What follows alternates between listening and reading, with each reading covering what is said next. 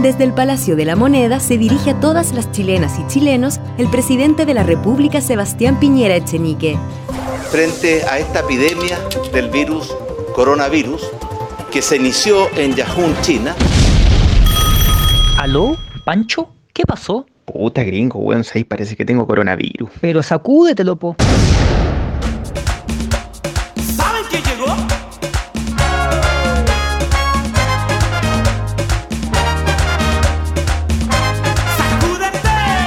Coronavirus, el coronavirus, el coronavirus, el coronavirus, el coronavirus, el coronavirus, el coronavirus, el coronavirus, el coronavirus, el coronavirus, el coronavirus, el coronavirus, el coronavirus, el coronavirus o el COVID-19. Voy de fiesta en fiesta.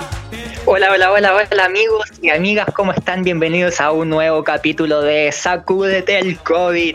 Estoy acá con mis queridos amigos y nuestro eh, ya eh, amigo también de la casa, economista y muy buen invitado, Felipe. Hola. ¿Cómo están? Hola, muy bien. Hola, Felipe, Aquí ¿cómo estás? disfrutando de su conversa, de ustedes, de su compañía virtual. Sí, oye, ¿sabéis qué? El programa anterior fue un, todo un éxito.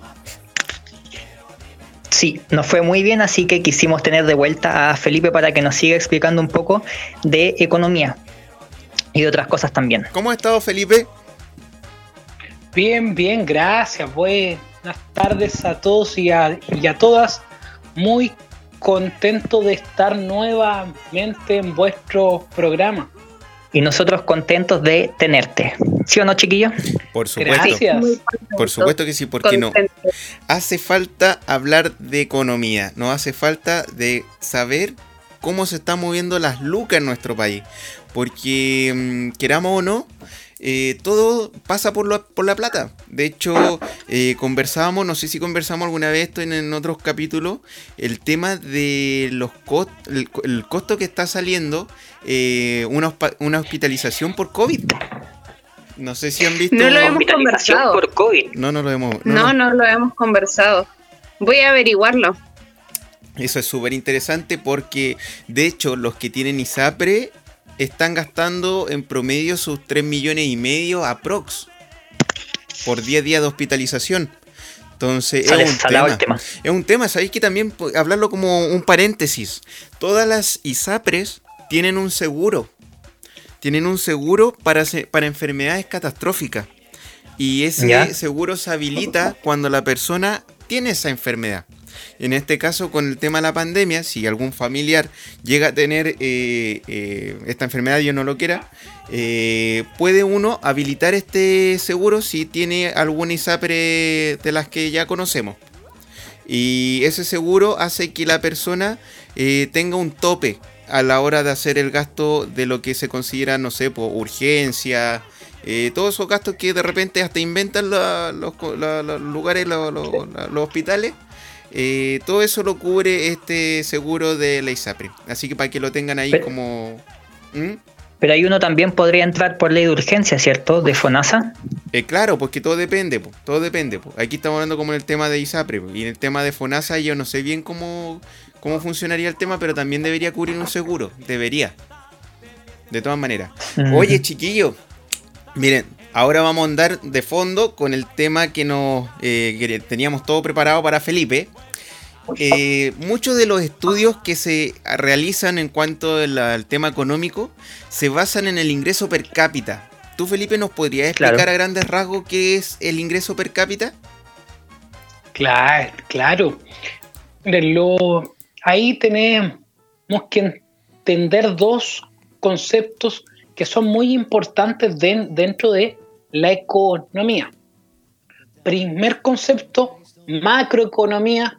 Segundo concepto, microeconomía. A, gran, a grandes rasgos, lo, lo que es la macroeconomía es la economía vista desde arriba de un país, de un mercado, o diríamos de varios mercados juntos. Entonces, la macroeconomía ve montos y cifras de varias gente juntas.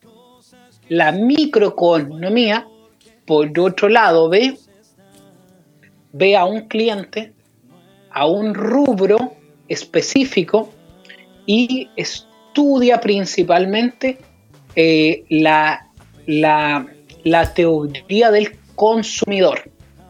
Entonces, comprendiendo estos dos conceptos, podemos meternos a entender qué es el consumo per cápita. El PIB, que es toda, toda la economía, por así de- de- decir, de un país visto en el rango de un año, todas las transacciones económicas que se hacen en- dentro de un país en un año quedan reflejados en nuestro PIB. PIB, eh, Producto Interno Bruto. Entonces, el PIB per cápita quiere, quiere decir que este gran monto total de Chile se divide por la cantidad de habitantes que hay. Al dividirse per por cápita, persona, por individuo, nos dice aproximadamente cuánto está ganan- gan- ganando en un año un chileno o, un, o una chilena. ¿Qué es lo que pasa y qué nos dice la ciencia económica de esto? La nueva ciencia económica. Ten- tenemos que pensar que quienes llevan la economía en Chile son economistas del siglo pasado, son los re- resabios que quedaron de dictadura, eh, eh, guerra fría. Entonces ellos tienen, tienen una mente demasiado, demasiado eh, derecha o izquierda, blanco, negro. En este caso, para decir qué es el consumo per cápita y por qué no es un buen indicador, voy a parafrasear al grandioso y necesario antipoeta, Nicanor Parra. Nicanor Parra lo explica de la siguiente forma. Hay dos panes y somos dos personas. Yo me como dos panes y usted no se come ninguno. Consumo, de pan per cápita o por persona, un pan. Por eso el PIB per cápita o el PIB en su conjunto no es capaz de relatar o demostrarnos la realidad de Chile. Es un, es un, es un indicador demasiado eh, macroeconómico, como les explicaba. Entonces ve la economía desde arriba y no entiende microeconómicamente lo que le pasa a cada ciudadano, a cada ciudadana. Por Y- eso nuestro Y te, te iba a preguntar justamente, eh, ¿por qué se sigue ocupando entonces ese, ese mecanismo para eh, saber más o menos el ingreso por eh, persona en, en Chile? Esa es una muy buena pregunta y es, mira, es, es principalmente porque aún, aún, aún quienes rigen la economía de Latinoamérica, pues hay que ser res- responsables y sensatos. Francia, el presidente Macron, que es un banquero, es un presidente de derecha, pero él en su inteligencia entiende que son nuevas épocas, que es un nuevo ciclo y, y- y que el Estado tiene, tiene, tiene que poner la luca y decirle al ciudadano, mire, no, no pague agua, no pague luz, no pague calefacción, mientras esta pandemia dura y ahí está plata pa- para que usted pueda consumir. En, en muchos países el PIB se usa como referencia, pero no se usa para las políticas eco- económicas internas. Ahí se, usan principalmente otros indica- indicadores. ¿Qué pasa en Chile?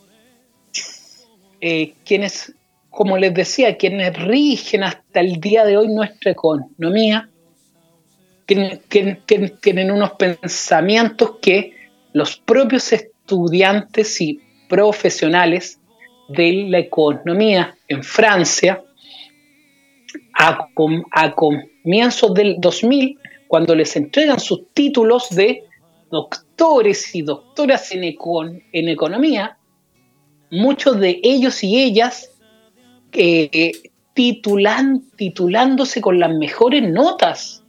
Les, entreg- les entregan el cartón, esto fue por ahí en el 2001, dos- 2002, cuando les entregan el cartón, sa- sa- sacan un lienzo grande y dicen, la economía está enferma, la economía se ha vuelto autista, porque se ha, se ha encerrado en ella misma y no habla con el resto de disciplinas, y como no habla con el resto de, dis- de disciplinas, se cree superior, pero está enferma.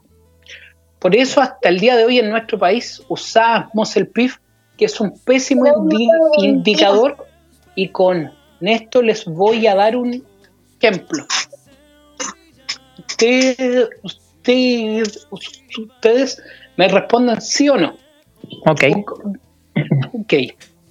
Chile podría cortar todos los árboles que tiene, todos, todos, todos, todos, todos, hacer los chips y vendérselos a Asia que lo compran felices.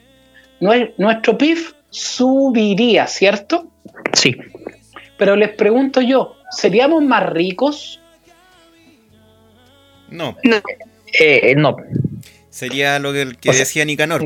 Serían ricos los que vendieron los árboles y el resto estaríamos sin árboles Mirando. y sin plata. Toda la razón.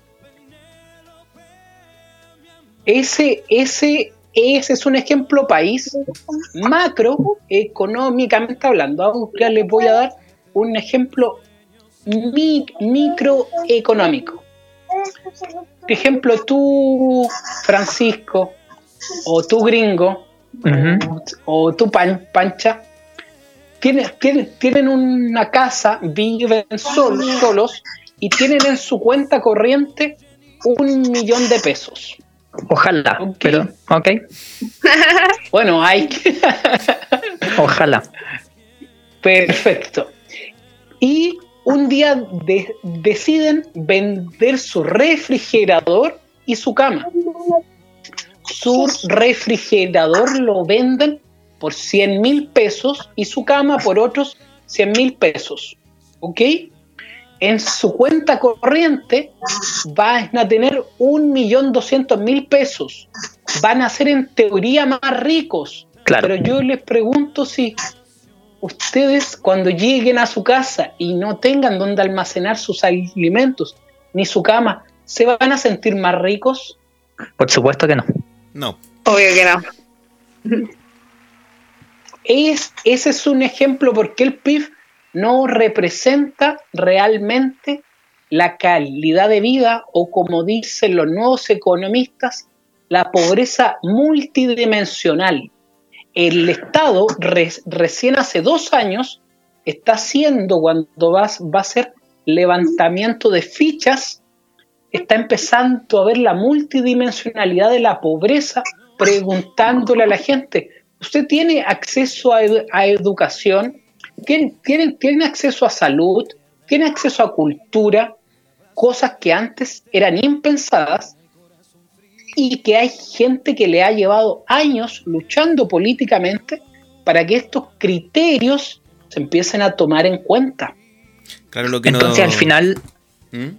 Para lo único que sirve el PIB, o así lo veo yo, es para vernos mejor afuera, en el extranjero.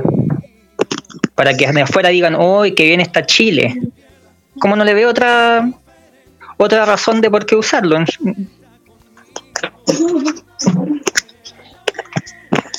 Así es. Así, así nomás es el, el PIB, el PIB per cápita del 2019 fue aproximadamente de 15 mil dólares. 15 mil dólares serían en nuestros días Ujú. aproximadamente aproximadamente serían 11 o 12 mil- vamos a decir para que son números cerrados Ajá. 12, 12 millones de pesos al año esto quiere decir que cada chileno en teoría y chilena en teoría debería ganar aproximadamente un palo Ah, al pero año. estamos lejos de eso. y las mismas encuestas dicen y muestran que el, más del 60% de los trabajadores y trabajadoras gana menos de 450 mil pesos. Exacto. ¿Y con cuánto dinero eh, la gente podría vivir bien? Por ejemplo, una familia de cuatro integrantes. ¿Con cuánto dinero, cuánto sería el ingreso mínimo que esa gente necesitaría para poder vivir bien, cómodamente? Wow, una, una, pre- una, pre- una pregunta muy compleja, pero yo ahí, yo ahí sería un poco más creativo para darte una re- respuesta seria. Te diría, bueno, la gente para qué necesita plata? Para eh, costear eh, las necesidades básicas, comida, transporte, luz, agua, vivienda, internet. Eso. Correcto. Y, y, si, y si buscásemos otra forma que la gente pudiese saciar sus necesidades básicas sin necesidad de plata, suena, suena utópico, ¿no? Pero Ajá. tomé, tomémonos, aunque sea unos segundos, para pensar esa posibilidad.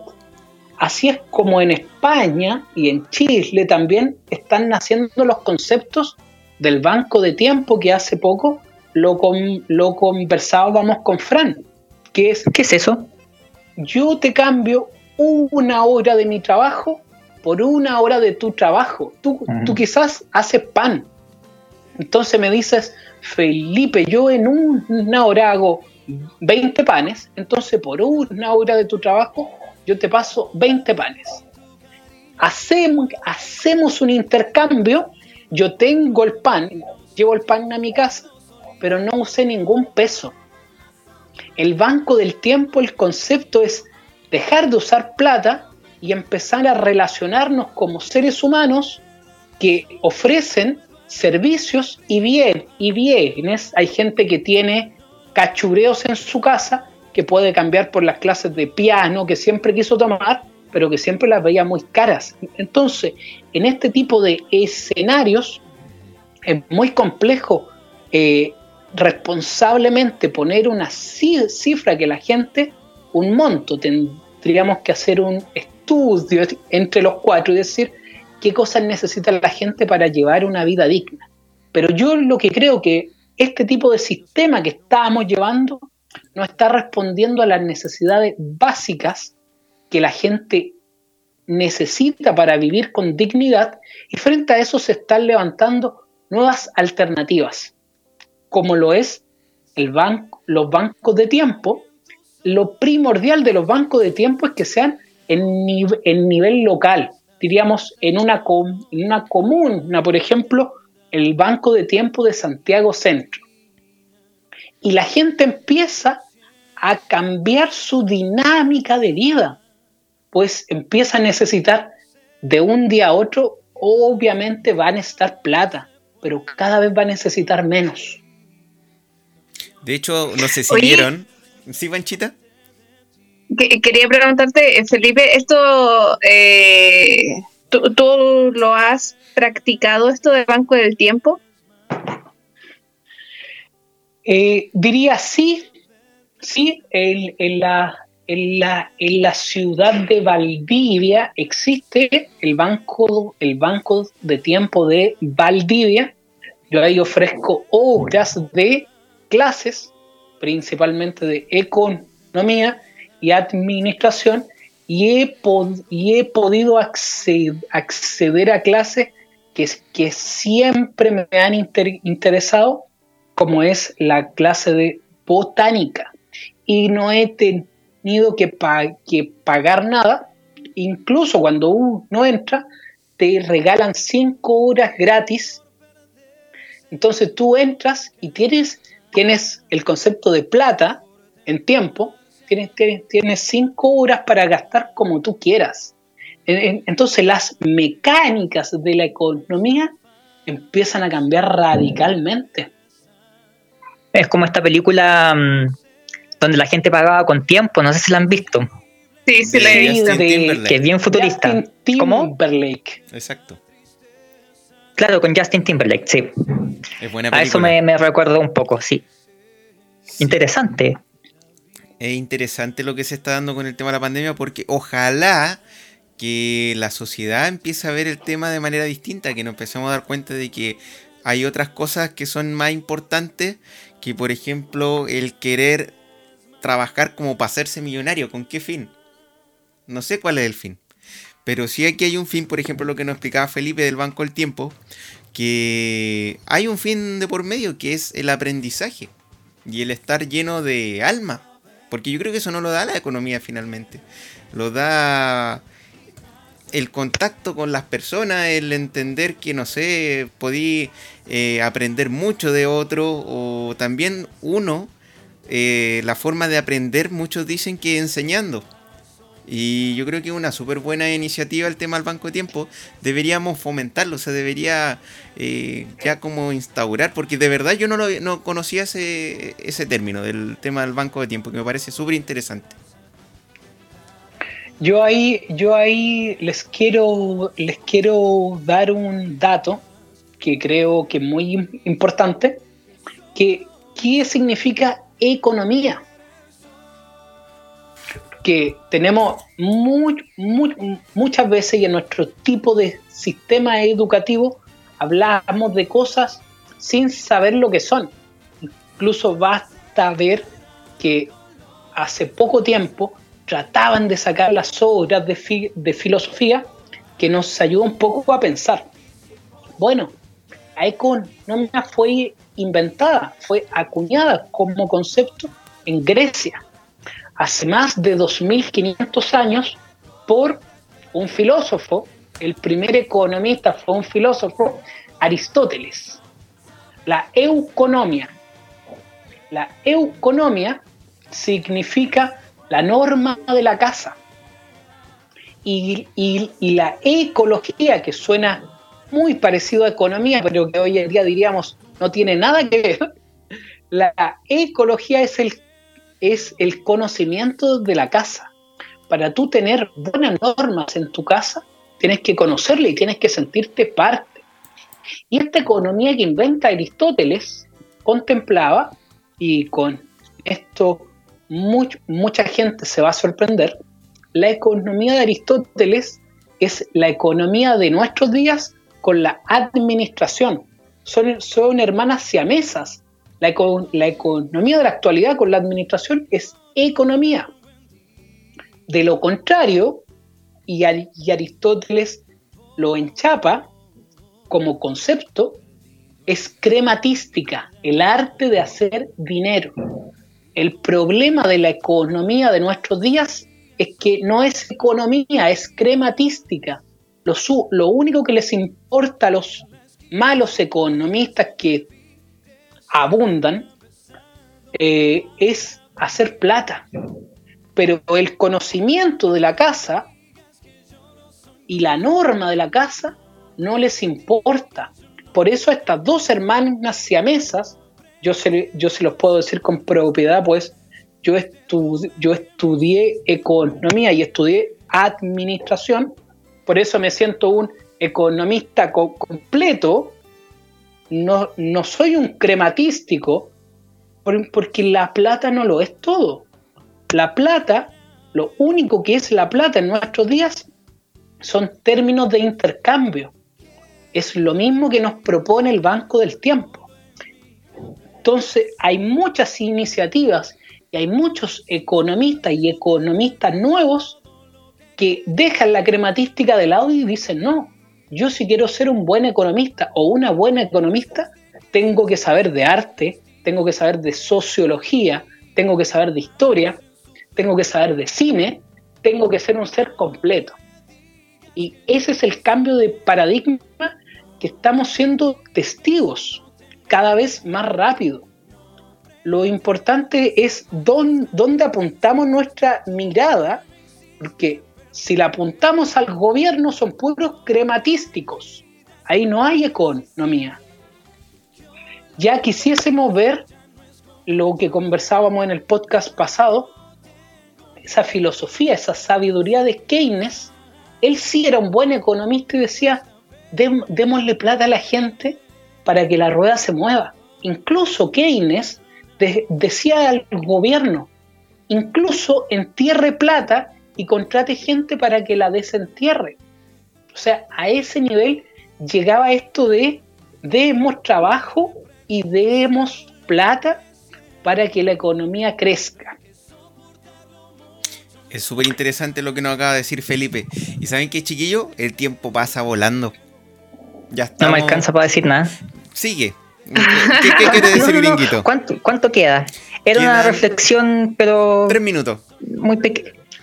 Yo creo que el problema, el problema entre comillas del dinero, es que detrás del dinero hay todo un romanticismo que se ha ido armando y se importó, diría yo, por el sueño americano.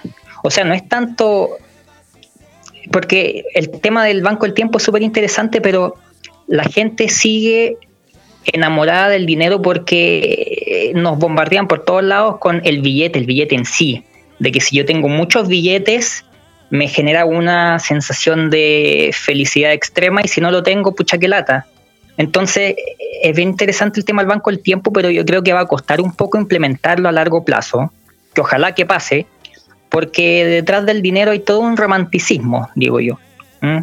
Entonces sería bueno tal vez tocarlo más adelante, pero ya se nos acabó el tiempo lamentablemente. Muchas gracias eh, Felipe por haber estado con nosotros nuevamente en un capítulo nuevo de Sacúdete el COVID. Muchas gracias Panchita. Oye. Muchas gracias Pancho y nada, pues no sé si quieren decir algo antes de que se acabe todo esto. Oye, yo estuve averiguando y desde el 2008 que se está dando esto de los bancos del tiempo en Chile, más o menos. Podríamos hablar también en otro capítulo de las, co- de las cooperativas. Que también es un tema bastante Muy interesante. interesante. También es interesante el Que tema tiene las labor social, mezcla la, la labor social con la parte económica. Mira, yo quería finalizar con una frase de una persona que dijo hace poco que hay un nivel de pobreza y hacinamiento del cual yo no tenía conciencia de la magnitud que tenía. No voy a decir quién lo dijo, pero ojalá que esa persona esté escuchando este programa. lo dudo, pero ojalá lo esté Lo- lo escuchando. dudo, pero ¿Tú, Felipe, te, quieres despedir? ¿Nos quieres decir algo antes de finalizar?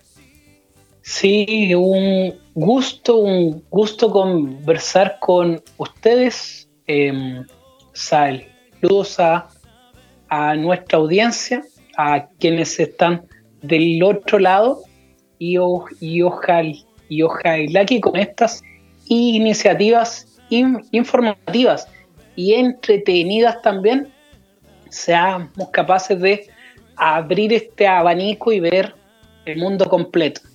Muchas gracias por la invitación y ha sido un placer. Gracias a ti. Gracias, Felipe. Bueno, Chiquillos, Salud. muchas gracias. Hasta luego. Oye, pero espectacular el programa. Gracias, chau. Chao. chao, chao. que buscas